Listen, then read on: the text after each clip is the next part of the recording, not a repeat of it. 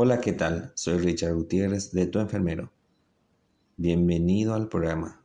Te invito a que sigas el programa en el botón seguir. Empezamos con el episodio. Nuestro mundo está lleno de luces, colores, sonidos, texturas, temperaturas, olores y sabores, es decir, miles de sensaciones que percibimos todo el tiempo. Para poder sentir, nuestro cuerpo posee órganos muy sensibles llamados órganos de los sentidos que informan a nuestro cerebro acerca de todo lo que ocurre a nuestro alrededor. Por su parte, el cerebro envía órdenes a los músculos para responder. La labor de llevar información al cerebro y traer un mensaje de respuesta es cumplida por unas células nerviosas llamadas neuronas, que en conjunto forman los nervios.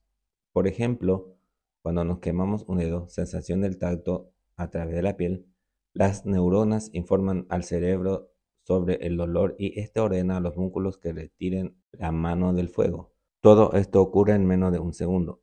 Otro ejemplo, una persona cruza la calle y de pronto escucha el motor de un auto que viene a gran velocidad. Regresa a ver y sabe que el carro está a pocos metros de ella. Inmediatamente el cerebro que ha sido informado por los nervios del oído y del ojo ordena a los músculos correr para salvar la vida. Sentido de la vista. Solamente la luz hace posible que veamos en un mundo lleno de colores, tamaños, formas, distancias, movimientos. El sentido de la vista tiene dos órganos, los ojos. En realidad, el órgano que efectúa el proceso de la visión es el cerebro. La función del ojo es transmitir la luz al cerebro mediante las neuronas. El ojo tiene forma de globo que está recubierto por capas protectoras. Tenemos la córnea, que es transparente, y el iris que da el color a los ojos verdes, azules, cafés, negros. El iris tiene un pequeño agujero llamado pupila. La luz entra por la pupila y llega a un nervio. Este envía esa sensación al cerebro y entonces vemos. El ojo es un órgano muy delicado. Por eso está protegido por las cejas, los párpados y las pestañas. Sentido de la audición. En el medio existen muchísimos sonidos, unos fuertes, otros débiles, unos agradables y otros molestos. Unos vienen de muy lejos y otros son cercanos. Estos sonidos son sentidos por el ser humano a través de un par de oídos. Para su estudio, se ha dividido el oído en tres partes. El oído externo, que está formado por la oreja, la cual se encarga de recoger los sonidos y pasarlo al conducto auditivo. El sonido llega al oído medio y allí choca con una membrana que se llama tímpano. Este se pone a vibrar y mueve tres huesecillos. Los huesecillos también vibran y mandan el sonido al oído interno, que tiene la forma de un caracol. El caracol contiene dentro un nervio que lleva las sensaciones al cerebro y así oímos. Sentido del olfato. El mundo está lleno de olores fuertes y suaves, agradables y desagradables. Estos olores son transportados por el aire y sentidos por el órgano del olfato, la nariz.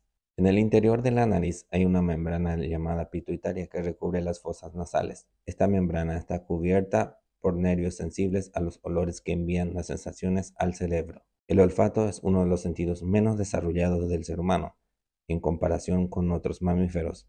Pero nada más nacer, somos capaces de reconocer a nuestra madre simplemente por el olor. Sentido del gusto.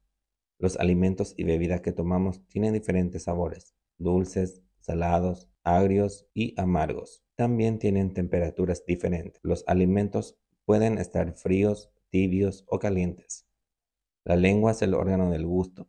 Esta contiene unos pequeños puntitos sobresalientes llamados papilas gustativas. Están formadas por nervios. Estos nervios llevan la sensación del sabor al cerebro. El sentido del gusto y el sentido del olfato están muy relacionados.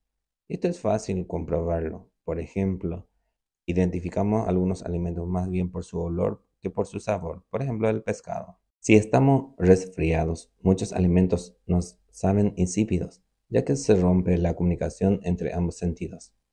Sentido del tacto. Los objetos que existen en el mundo nos ofrecen distintas sensaciones. Hay cuerpos ásperos como ciertas piedras, duros como un metal, blandos como una esponja, fríos como un hielo, calientes como la arena de la playa. Todas estas sensaciones son sentidas por los seres humanos, a través de órganos del tacto, la piel. La piel humana está compuesta por capas y miles de nervios que terminan en unos puntitos llamados papilas táctiles. Cuando tocamos un objeto, los nervios de las papilas producen sensaciones que inmediatamente son transmitidas al cerebro. El sentido del tacto se encuentra en todo nuestro cuerpo, pero hay zonas con más papilas que otras y por lo tanto más sensibles, por ejemplo en las yemas de los dedos.